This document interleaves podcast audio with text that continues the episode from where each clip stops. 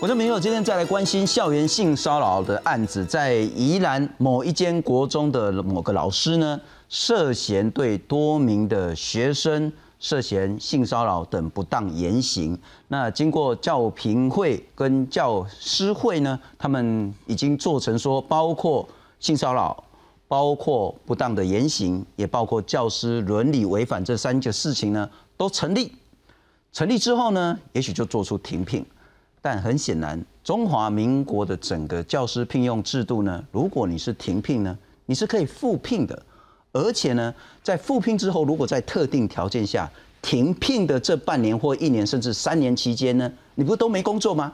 你这些薪水呢，通通再返还给你。今天我们再来谈一谈，长期以来大家其实知道很严重，但是似乎很难解决，就是在校园不适任教师整个淘汰机制，该如何去面对，如何去修正？今天好好来从这个案子谈整个国家的教育制度，介绍四位特别来宾。首先欢迎是之前也开记者会，在谈这整个案件的人本教育基金会的执行长冯乔兰。新总好，各位观众朋友大家好。非常谢谢关心教育很重要的立法委员王婉玉王委员。主持人好，各位观众大家好。台湾教育人员产业总工会的理事长杨义峰杨老师你好。主持人好，各位观众朋友大家好。那我们刚刚谈到那个国中了哈，学生家长廖福元福元你好。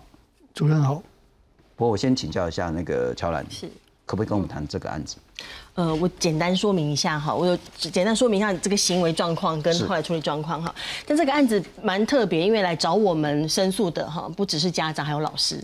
就学校里头有除了老除了家长之外，其实老师也对这个事情很有意见哈。我怎么说呢？那他们所涉的案子呢？这个这个刚刚所提到的这个狼师，这个这个有有犯行的老师哈，他所做的事情已经经过性平会，也就是性别平等教育的那个性平会已经调查呃属实，他有违反专业伦理，嗯哼，他有性骚扰以及不当行为。那违反专业伦理的内容，就如同这上头所列的哈，因为他会对学生有特定的示好的行为。好，私下出去，私下共进晚餐，好等等的行为。然后另外呢，性骚扰的部分就包括，因为他这所谓会会造成他会对某个单独的、单独的、单独单独出去玩，单独单独出去吃晚餐，特别买早餐来给他吃，就示好。我们一个讲清楚了哈，那会不会就是师生关系很好？呃，这就是那个学生是需要被帮助的，这就是值这就是值得值得讨论跟关注的地方哈。为什么他同时还会处理这个性骚扰跟言语不当？因为他不会，就突然只是跟某个某个学生关系好，他会去试探，他透过试探的过程，比如说他跟某个跟他跟学生说，我你住在我住在你的心里，好，你的你的眼睛很大很漂亮，我很喜欢，然后特别在情人节的时候放巧克力在学生的铅笔盒，他对他对班上的很多学生都会这样做，但是这当中有些学生可能就比较不会防范，或是比较不会有怎样的情绪反应，比如说为什么这几个。呃，被这样对待的学生，我们后来他会他去举发会有性骚扰的这个这个认定了，因为这学生觉得不舒服、很恶心，甚至这几个学生他们跟他的导师说的时候，那个导师还说，呃，老师只是想说对你示好，那导师当时还没有直接去举报哦。嗯哼。当有学生觉得他这样做很恶心、不舒服的时候，其实作为导师应该去举举发才对，但他没有。那后来是学生自己去举发了，嗯，因为他就是觉得很恶心。那这几个学员等于是在这个示老师示好的行为的过程当中，他觉得说这个不对，他他警铃有响起来。但有些学生他就会觉得他他确实会他会觉得这是对我很好，是。他说这是对我很不错，然后他会进他会进一步跟他有更亲密的往来，因为也许对某些孩子来说，这是一种很很很不错的，有一种亲密的感觉，或者特别被看重。但是我也特别要在这边说这件事，为什么大家要讨论师生伦理跟师生的那个关系界限的问题？是因为往往就就会进一步会造成违反师生伦理，而甚甚至可能会有性侵害、性猥亵的问题。那很重要是说这两个要放在一起看。如果只是一个老师很关心弱势的学生，他可能没有钱买早餐吃早餐，买个早餐给他，这个是好老师。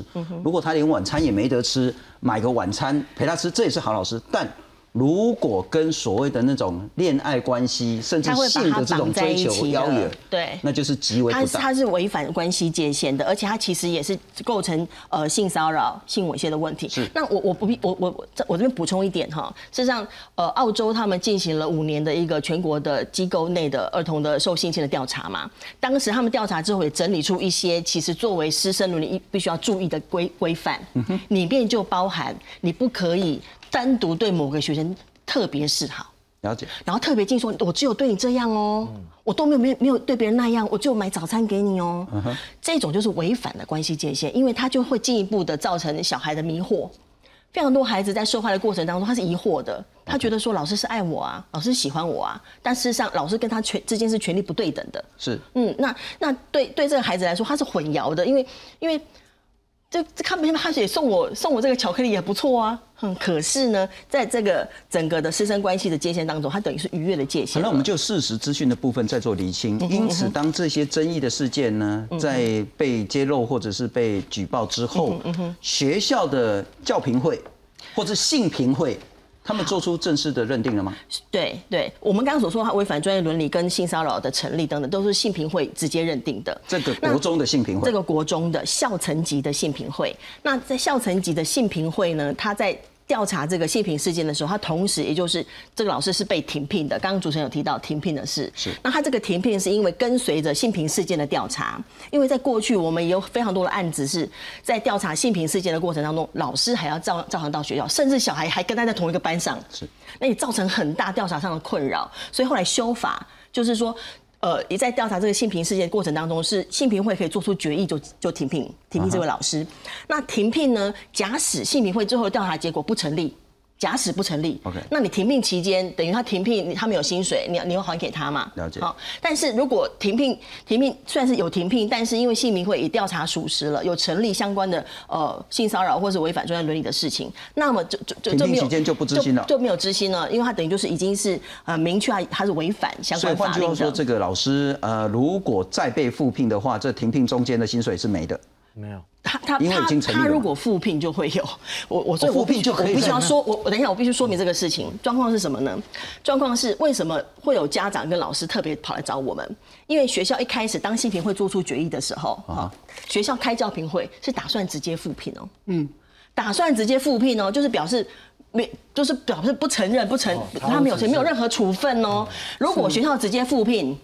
薪水就必须拿回来，就是推翻性评会、性等于是要这样，所以为什么会老师跟家长会联手来找人本教育基金会？了解。他觉得说都已经性评会调查属实啦，你教评会竟然要复聘，后来经过大家的争议哈，呃，甚至都还有呃教评会的委员退席抗议，家长代表退席抗议，他们还在人数不足的状况之下，想要做出决议，说要终局停聘，而且用签到表当做表示这些委员来，但是因为是并没有告知这个委员，所以。后来学校去问，才知道说他们这样子是违法的，不然已经被通过复聘了。福永，我先请教你，我觉得签名说不晓得他，我我我认为说什么这张签名表上面有人签名，啊，这个人没有来，然后说啊我不晓得这样违法，我觉得这是太牵强的托词了。是啦，大家都当到老师的。不过 福永，我要请教你，你是这间学校的家长？是我们有两个孩子在这个学校。那我想请教，就是说。这个老师当教评会已经认定确实，不管是在性骚不当言行、违反教师伦理都成立之后，那不知道是学校还是宜兰县教教育处已经做出停聘的决议了吗？嗯，好，我其实做出停聘决议，这里面有一个程序上面很大的瑕疵，是里面有老师哦，他是性平委员，所以要做决定的时候，他又跟代师是有利益冲突的。所以他应该要回避，但是那一个赖主任没有回避，跟另外一个理性导师也没有做回避，然后校长在处理这个程序的过程当中也没有请他们回避，是。所以刚才在讲的是说复聘里面就包含他们两票了，在教评会里头。了解。对。今天开会是要再对这名已经确定性骚不当言行、违反教师伦理的这个老师重新复聘，是有做这个决议吗？呃。不是，是今天讨论的比较是，呃，学校要再去聘任老师，啊哈，对，然后，但因为我我们听到的消息是学校有意，呃，之后再让这个老师回来长期的再聘任，我们听到的消息是这样。学校有意，我补一点点那个呃讯息的部分哈，就是当后来我们开了记者会之后，大家也举出了教评会的问题，教评会有瑕疵的问题，哈，程序的问题，还有成员不公正的问题，之后呢，呃，就变成是。由宜兰县政府，好，由县政府他要接手这个案子，也就本来在学校层级的性评会跟教评会，那后来大家就确实觉得教评会的那个当时做出违法的决议嘛，是，所以就依照我们呃新修过的教师法，就可以由呃高一层级的县政府来来处理，他就组成了专审会来处理。所以专审会目前他的他的处理的调查内容决议，我们都还没有得到明确的。呃，报告嗯哼都还不确定哈，但是今天呃所提，刚刚服务员所提到那个教评会，等于就是说，因为学校他要处理那个呃很多老师他可能是三年一聘啊，好几年一聘。那聘约到了之后，要处理他的续聘嘛？对。通常一旦一旦是三年或者是五年都是长聘，就一定都会续聘。是。那这位老师，就这位当事人哈，这位老师，他本身也是今年，他是今年七月底的时候，他的聘约到期，也在被讨论是否续聘名单之一。对。然后今天教评会等于通过了，他也同样有续聘三年。哦，他也通过续聘了。呃，应该说还在程听听到可还在程序中，但是我。因为这是教师法第十条，它有点违背一件事情，是他已经在这个这种各种违反伦理的情境之下，居然因为那一条能够聘三年是要用你必须是服务成绩优良，可是明明已经发生这件事了，却还是用服务成绩优良来聘三年，否则他为什么不是只先先聘一年，再看他到底有没有悔意？嗯哼，对，所以其实，在整个程序上面，其实我觉得，呃，刚才乔兰说在。这是呃教教评会是校级的，其实我觉得像这种事情，呃，我觉得他被侵犯一个很大的原因是学校其实更重视老师，没有重视。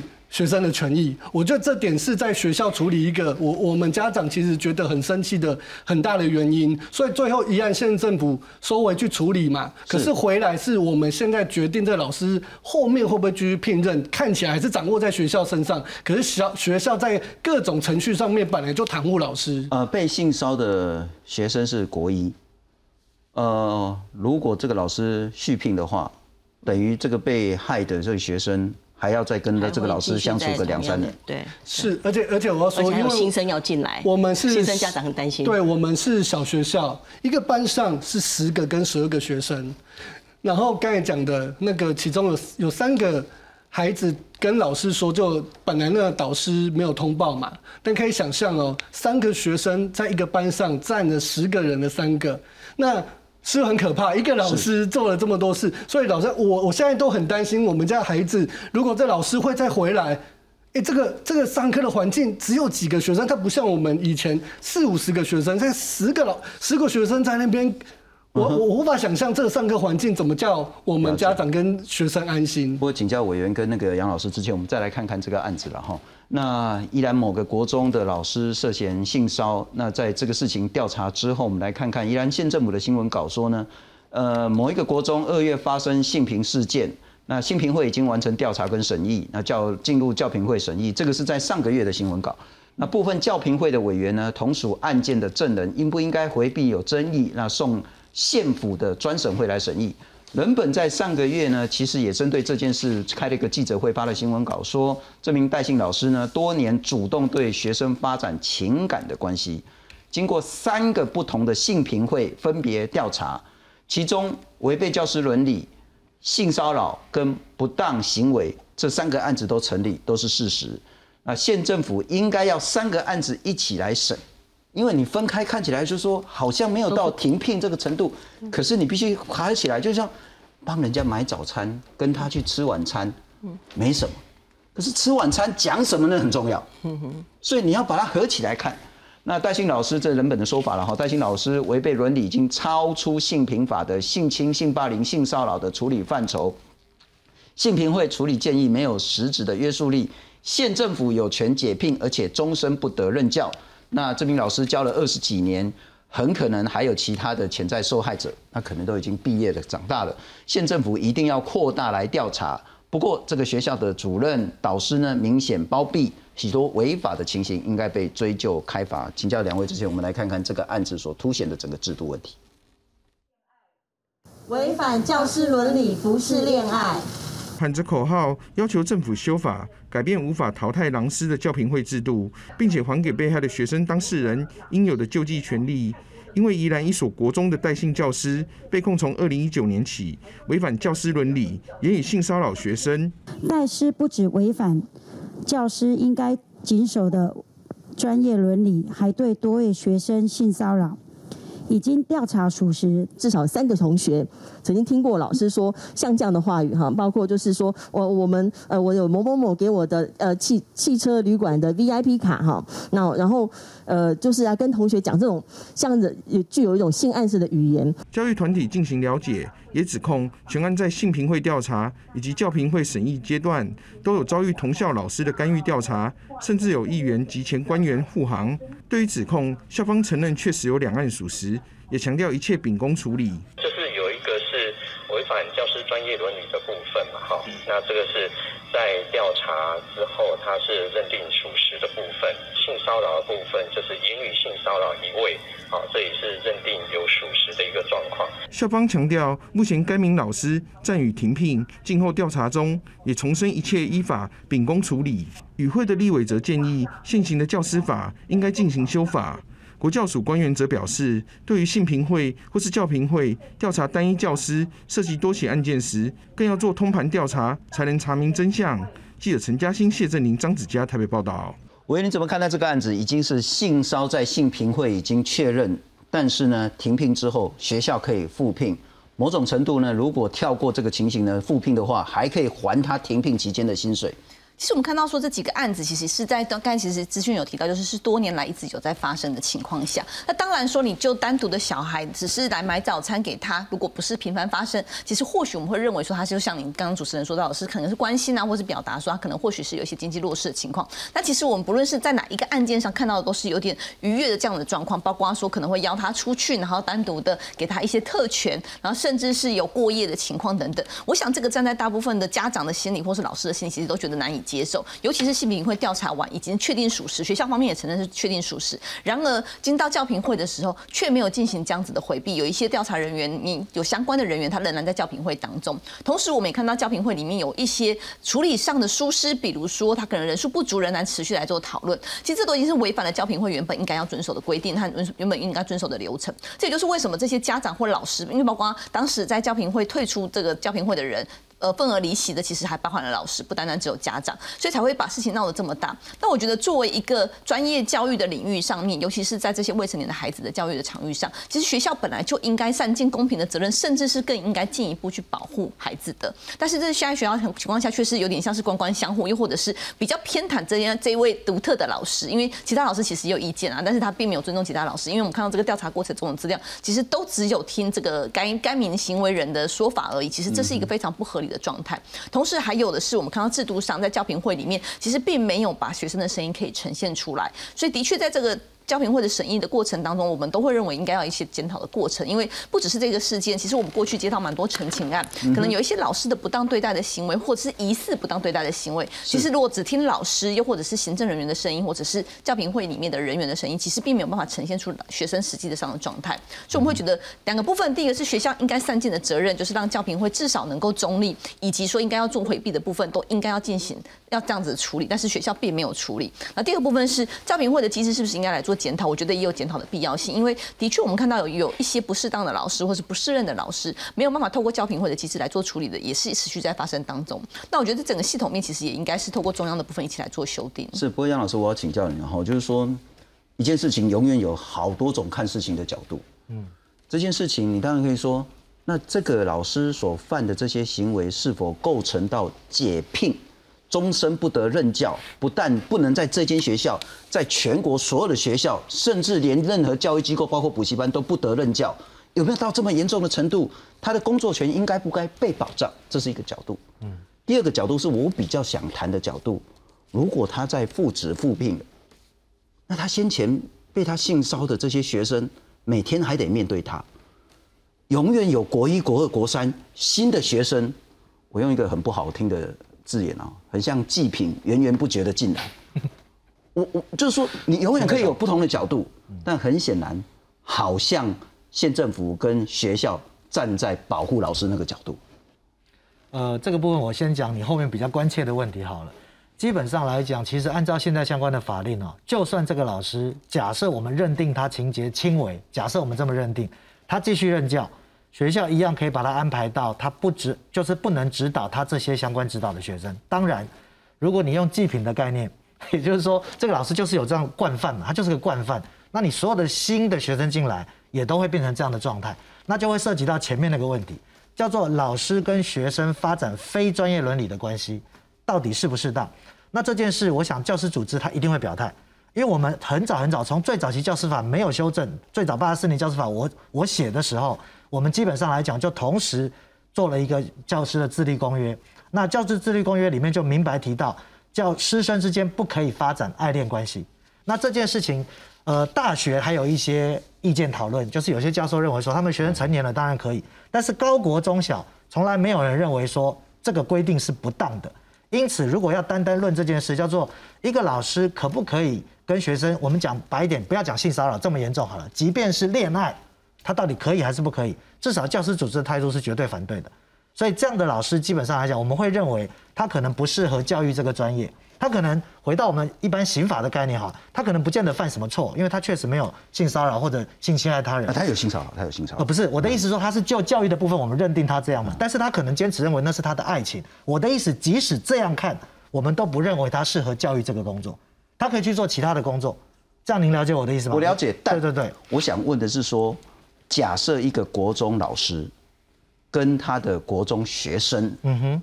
不管是两情相悦，嗯，或者是这个老师苦苦追求，嗯哼，当这个事实被确定的时候，他是否就应该被解聘？呃，现在的法令没有办法，这就是问题。我们早期基本上来讲，因为早期教师法有一个叫做违反师道情节重大，那违反师道的师道会被论定在说他就是我们定的那个自律公约，但这一条被修掉了，修掉以后就没有这个部分了，所以这个部分现在没有之后。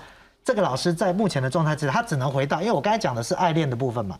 假设回到性骚扰，他是有机会被解聘的，那就会回到到底教评会、性评会或专审会怎么看待这件事。因此，就是如果这个学校呢比较坚持学生权益的，那么这个老师可能会被解聘，甚至解聘啊。当然，如果比较捍卫老师权益的，他就可以继续教，永远继续性骚下去。呃，我是觉得不太可能。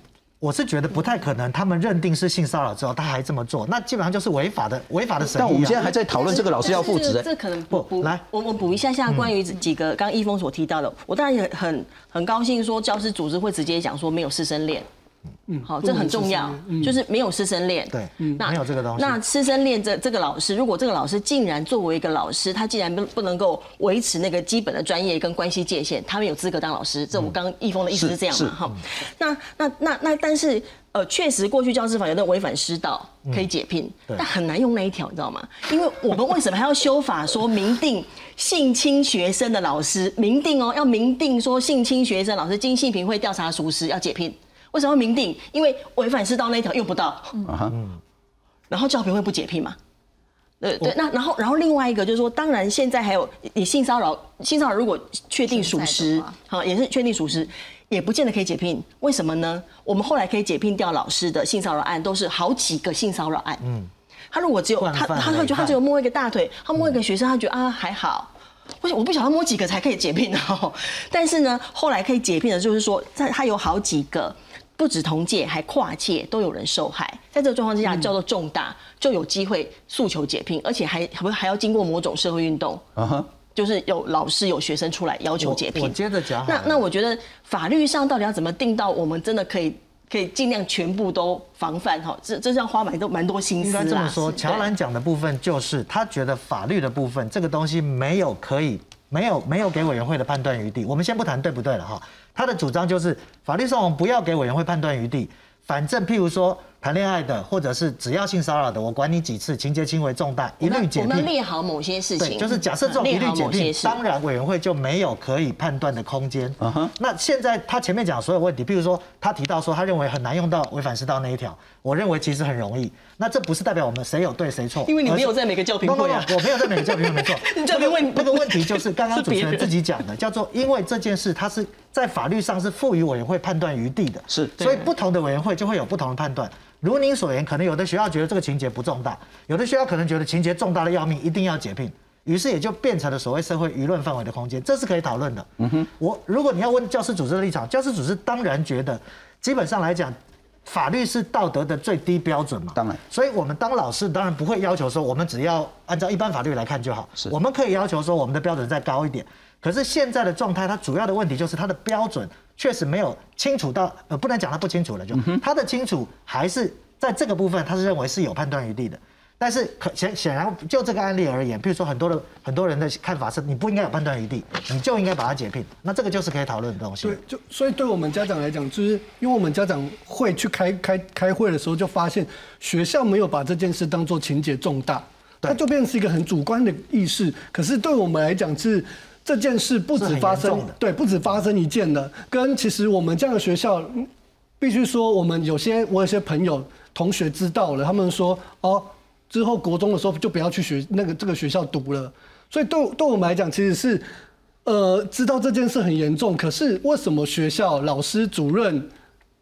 他的同才都还在师师相护，这我我们是不能懂的。刚刚乔兰有一件事讲的，确实是我们的通则，叫做只要性骚事件，性侵就更不用讲了。是性骚事件，只要是累犯或者是惯犯，理论上来讲，它的模型就是解聘。所以我在我在想，目前这个案子，它确实有可能有一些人为操作不当的空间，但是因为我不了解详细的案情，因为那个不能讨论嘛，所以原则上我只能先这么判断。理论上只要是累犯惯犯，他不太可能不解聘。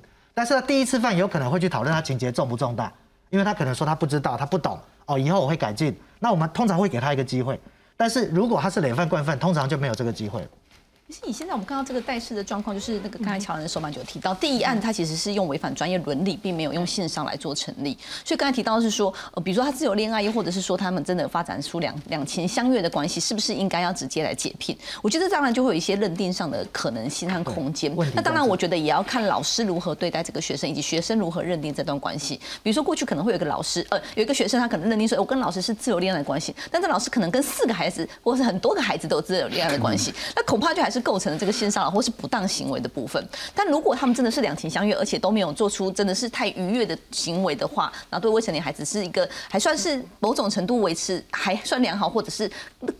普遍让社会可以认可的行为，比如说吃饭等等，那我觉得他的确就有一些空间，比如说是不是要施以辅导、施以教育的部分，然后让他能够改善。我觉得这还是会有一些些必须要有这个认定的空间。但我们是以该案来看，以这个目前现在这个行为人来看，他其实有多案都是同时在进行当中，而且是非常多不同的样态。那我觉得这样的情况下，我们就必须要从严来做处理，而不是只看该案是不是违反专业伦理。所以我觉得以法规上来说，的确如果是性侵害或是性骚扰已经成立的话，比较就有机会是走到。解聘的状态，但现在目前像这个老师，他其实之前还有一段是有点疑似是两情相悦，所以他没有性骚扰案成立，但是是有要求他要来做评估，然后是否属于情节重大的部分。那这部分我们就会看到学校端可能有过于包庇或者是过于护航这个老师的状态，为老师来做说话。我们还是一个一个层次来理解疑惑，到底他有没有性骚扰？其实有分好几个，他就是有几个案件，其中有一案有成立。他性骚扰就是成立了嘛？是这一案是有成立性骚扰，所以他那我们再理清，他性骚扰是用言语。就是说啊，要不跟我吃饭啊，送我什么汽车旅馆的卡啦，什么什么的。嗯，行为就是跟他一起出去呃，单独的吃饭约会。性骚扰这个是在对性骚扰这样是没有专业伦理的部分了，对特定学生。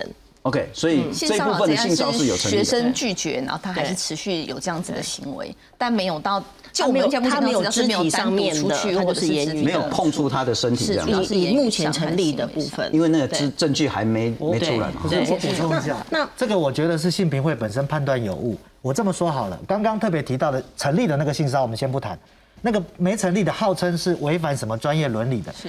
他那个指的是现在另外还有个法法令叫做《校园性骚扰、性骚扰、性霸凌、性侵害防治准则》，那个上面的第七条第一项里面提到的。就是教师不能跟学生发展有违专业伦理的关系，但是那个就是性骚扰啊，那一条就是性骚扰的准则之一啊，所以其实性评会应该同时认定那个也是性骚扰才对，怎么会说那个叫做违反专业伦理？违反专业伦理根本不归性评法管管辖范围。违反专业伦理是教师法的管管管辖范围。OK，我就说杨老师，如果你是这间学校的教评会的那个主要人，你就会认为说这个老师单独约这个学生去外面吃晚餐，然后说可可不可以过夜等等的这样子，就是性骚扰。我们觉得他跟什么什么伦理那一条就无关，就直接认定性骚扰。那就是性骚扰。但是当然，他现在可能觉得法令不清，给了他空间。那我们先来谈谈这个制度了哈。教师法是不是已经足够来去作为一个淘汰机制。不是任教师怎么办？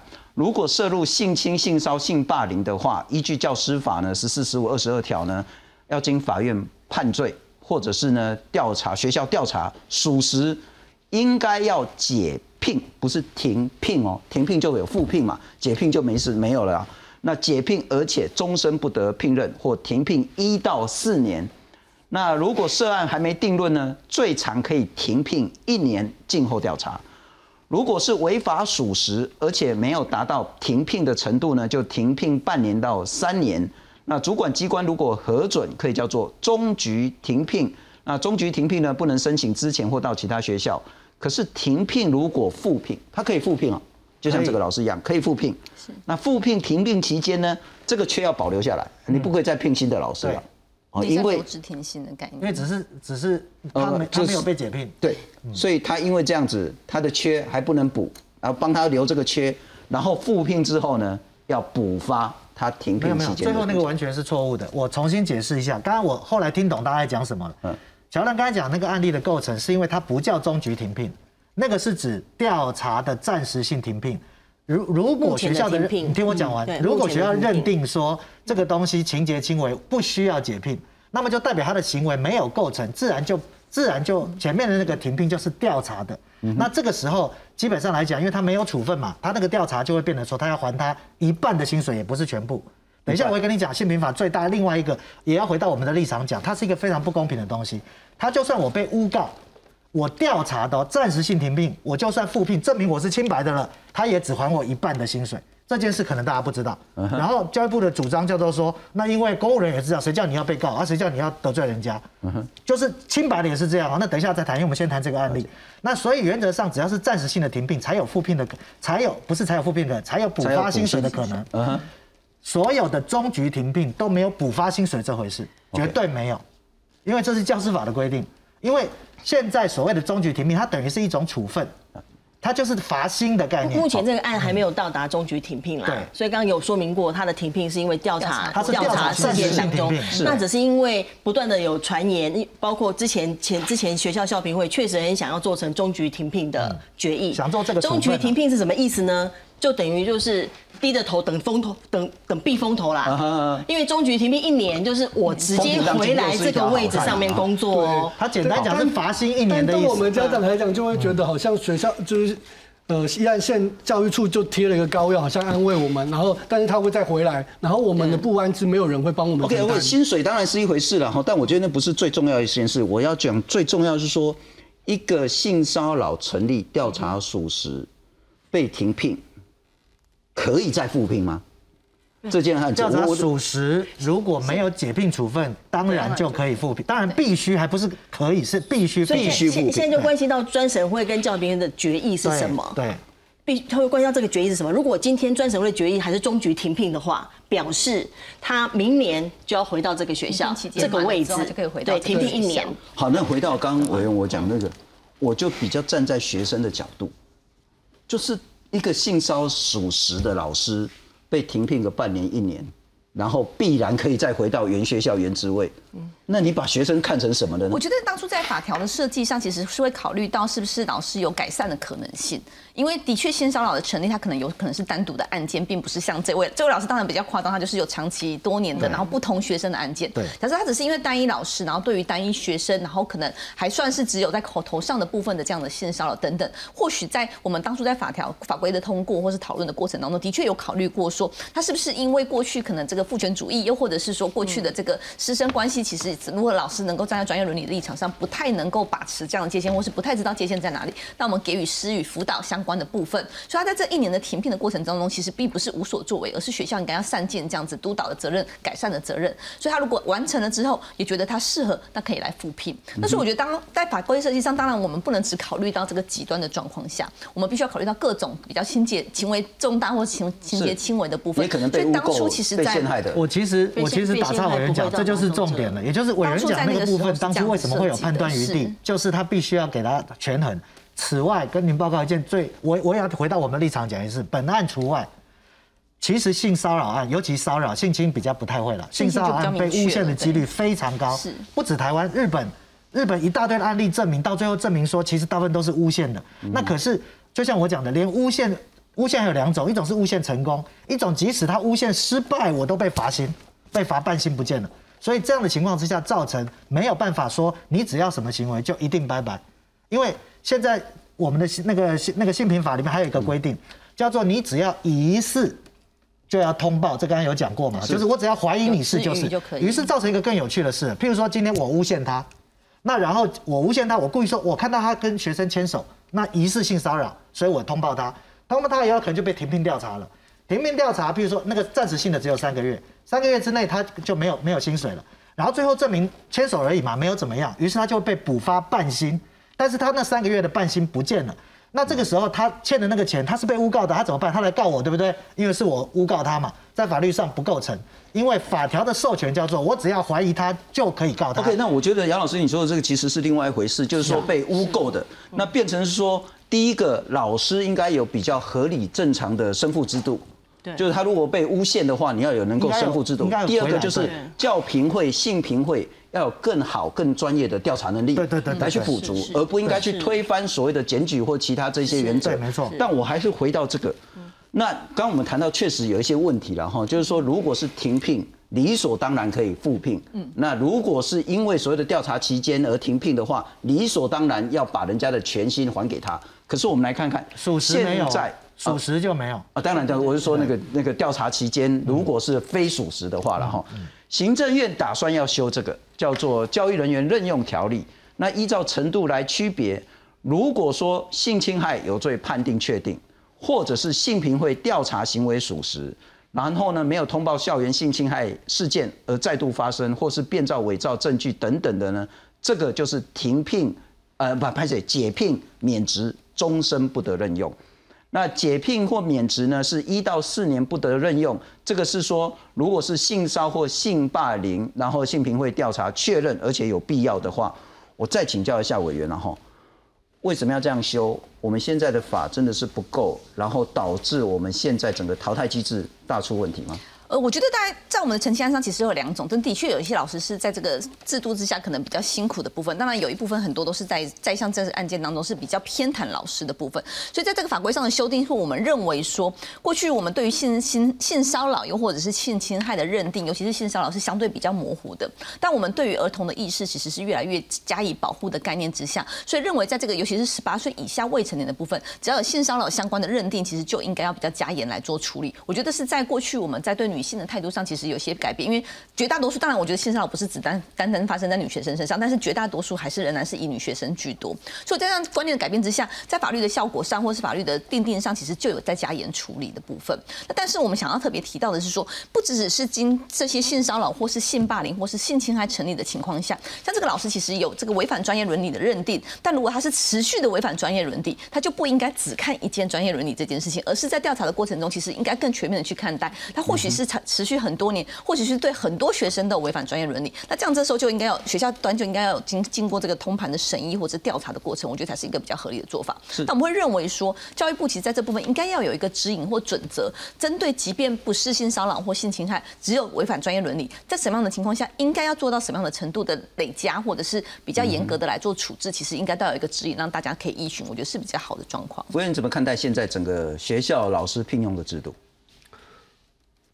我我我我觉得刚才有讨论停聘之后他会再回来这件事，是呃，我算我是个家长，但我同时是个社工，我我就很关注一件事，他停聘回到校园，那学生跟家长我们的恐惧并不会这一年就消失了，跟这件事撕裂了老师跟老师之间的关系，老师跟学生的关系，老师跟家长的关系，有些事情不是法能处理的，那如果我们只专注在。保护老师的工作权，那校园的安全呢？然后这些受教权呢？因为回来之后，我的确最担心的就是学生那些，尤其是有有立案的那些学生的性骚扰，他怎么去面对这老师？又不是不同班级就好，我们我们一个年级两个班，一个班二十个人，不就二十个人都蛮认识的，那个是很不安全的。那我觉得在这个整个程序过程当中，因为学校。在程序里面，他们自己不熟悉程序，却却要一直投票，然后投投完票，然后不合程序，然后又要重来。那但是在整个过程当中，我觉得因为包含我们去投票的家长会的会长，对他来讲他不不知道程序的，那老师跟老师又护着老师，所以这整个程序上面，就是我必须说，我们其实很不信任现在的这个机制。是是，不对过我们来看看哦，其实校园这样子一个性伤害的情形，呃，不是我们想象那么简单。我们来看看一八年的时候，依然某个国中体操教练啊、对学生做出呃非常不当的这些行为，性骚成立，可是呢，怎么做呢？记过，嗯，非常严重的不当行为，但就是记过，记过的意思是什么？继续教嘛。那监察院也对这个案子纠正了。一九年的时候，一个高职五十七岁的男老师，十二年陆续对九个女学生猥亵性侵，被判刑七十三年。但那是十二年之后他才被判刑的。嗯你就说这次这事情已经发生好久好久的时间，可是要好久的好多的受害人出来，最后这个老师才会判刑。那其实他应该都已经退休了吧？那那些受害者怎么办？四十四呃，今年的事情，四十多岁的这个补习班老师跟十二岁的女学生发生性关系，而之前他就涉嫌两件这个妨害少女性自主案，被判三年六个月。那我们在讲学校，难道补习班不应该管吗？该管。他如果被停聘、被解聘，他去补习班教，那他好像还是海阔天空，有更多的空间可以挥洒了。的确是有发生。那范云立委他就说呢，教师发展有违专业伦理关系呢，解聘门门槛没有相关准则。我们等一下可以花更多时间谈，究竟高中以下的老师，我们真的允许他师生恋吗？那是一个很荒谬、道德上的一个堕落跟相怨的事情。哦，你情我愿，两情相悦就没事，哪有这么简单的道理了哈？现行的制度无法通盘考量一个老师长期犯下的多起案件，然后用个别单一事件来去做决议，往往很轻。今天他摸这个学生，或是明年他做的同样事情，啊，你单独切开来，好像没什么，不构成停聘的这个要件。但事实上，如果是整个看起来，它就很严重。那被害人只能在性评会表达意见，在教评会。像这个案子，性评会成立了，但教评会能不能成立，那又是另外一个门槛了。我们来看看，就在校园的问题，真的比我们想象的更加严重。要求女同学喂老师吃东西，再做出沉醉的表情。二零一七年，台北市某高工一名黄老师，经常在班上办庆生会，用刮胡泡砸学生下体，还拿绳子捆绑学生。家长说，荒谬的行径根本罄竹难书。你要不要被当啊？说着就抱上去了，抱上去就开始摸他，然后就做了一些很不堪的动作。黄老师涉嫌的六起性骚案全都成立，但性平会认为未达解聘标准，只记两小过。事后监委介入调查，发现校方未依规定经教评会通过后停聘黄老师，反而核给他有薪事假，直到解聘案成立后，才向他追回请假两百八十四天、三十九万的薪水。这件事情在心里面二十几年都没有出来讲。经过二十多年，在人本的协助下，A 小姐才鼓起勇气说出遭到上信老师性侵的过去。这名上信老师任教二十九年，五十岁退休，又在自宅开补习班，目前已有十多人出面控诉。把学生带到泡茶区，然后在那里面去呃舌吻或者是猥亵女生。经过学校性评会调查，认定上信老师性侵害成立，决议终身解聘。但他已退休十八年，目前出面的受害者都是二十多年前的学生，也无法追溯刑事责任。上信老师还能继续领退休金，很不合理。因此，人本认为应该拉长追诉期，从受害学童成年日算起，才能避免狼师逍遥法外。记者综合报道。乔亮，我们还是从个案谈到整个制度，制度出了什么大问题？嗯，其实我觉得谈制度也要讨论到文化的问题啦。当然，因为事实上，在我们处理这么多个案子当中，包括整个法的修订过程当中，你会发现，呃，我们普遍在校园当中，我们对学生受害的的讨论跟思考放得太轻。我们对老师是否被解聘放得太重，嗯，它是一个失衡的状况。比如说像刚刚所提到，当一个小孩说，哎，那个老师这样好恶心哦，为什么说什么我住在你心里？那我们把这个把这个小孩的这个状态跟小孩这个感受放得太轻了，我们不以为意，然后甚至很多时候，也许我们不愿意去正视他，所以有太多的案例是说，比如那小孩从体育室出来，然后遇到一个老师，然后老师就说你刚刚跟谁在里面？他跟说跟某某某。老师就说：“哎，以后不要不要跟他在一起。”那这个老师可能知道这个那个某某某发生过事情，嗯，可是他们不会进一步去追求追究说发生什么状况。嗯哼，那包括呃，像像像那个之前张博生的案子，这个大家都知道嘛，哈，在新闻当中有出现。那那那个学校的游泳池呢？游泳池的更衣室呢？其实那老师常会去拍照。所以他们最后只做一件事情，就是说会派人在那边守着，说叫那老师不要进去拍照，而没有进步进一步做处理。也就是我们很习惯把孩子的这种可能的受害的情境、可能受害状况，以及他表他他求救的讯息，我们放的太轻了。我们心中有个东西让我们淡化这件事，那个东西可能是我们不够相信小孩，有可能。那东西也有可能是我们很害怕不相信老师。我们很害怕挑战，也有可能让我们没有在这个意世界上意识更够清楚。所以我觉得法令的修订当然是有它的它的要讨论的空间跟必要性，包括刚刚讨论的并案处理的问题也好，或者有没有必要呃再收回一点判断余地的讨论哈，这这种讨论都是需要的，这种的讨论都是需要的。但是我觉得就伦理上跟文化上的讨论是也很需要。像刚提到那个呃伦理的关系这件事情哈，其实我们一直在思考一件事，就是说我们现在是有教师组织定的自律公约，但我们也许应该有一个正式的。教师的师生的伦理的一个守则，清清楚楚的关系界限、身体界限、情绪界限，还有你的你的那个呃肢体的界限，就所有的专业伦理要很清楚。那每一个专业伦理应该要对应怎么样的处理方式，也要很清楚。那同时，这样的专业伦理守则定出来，他是要做的事情是要进行培训。嗯哼，他必须让所有的老师、所有的人、所有孩子身边的人要知道，说他要如何成为孩子的重要他人。他如何自己也能够遵守界限？而这个伦理守则也必须跟淘汰机制跨上的。他他会跨上，他会跨。可是他他的跨上，他不是，并不是说啊，我我弄了这个就放着不管，说你违反我就是个地雷。他他他中他通常还是要还是要加上培训课程。你可以想象嘛，为什么现在这么多个案子，我们必须要修法修到到什么都要列出来？我们当然也没想到说，连性侵学生你都要把他留下来啊！你怎么会想到说性侵学院老师这个教评课把他留下来呢？于是。必须要明定说性侵学生你要解聘，那那这表示说我们整体环境有很多对相关的跟对学生人权的理解的重视是不充分的。在这个状况之下，我们必须面对这个事情，就不是只有定严格的法律而已。我们必须要让每一个呃校园里面的工作人员、教育人员都能够对这些伦理有所认识。我补充一下，我觉得。我现在听到这里，我觉得最大一个问题反而是现在法律定的太多，但是现场的当事人，包含相关处理的人员，对法律的不了解。举例，刚刚的我们那个牌子里也有出现过一个问题，叫做说，哎，怎么会是教评会？巴拉巴拉巴拉，其实没有啊。现在教师法是性评会可以直接决定解聘或或那就就是解聘，不管十四条十五条，终身解聘或者一到四年解聘，性评会都可以决定。我好奇的地方在，性评会确定他有性骚扰。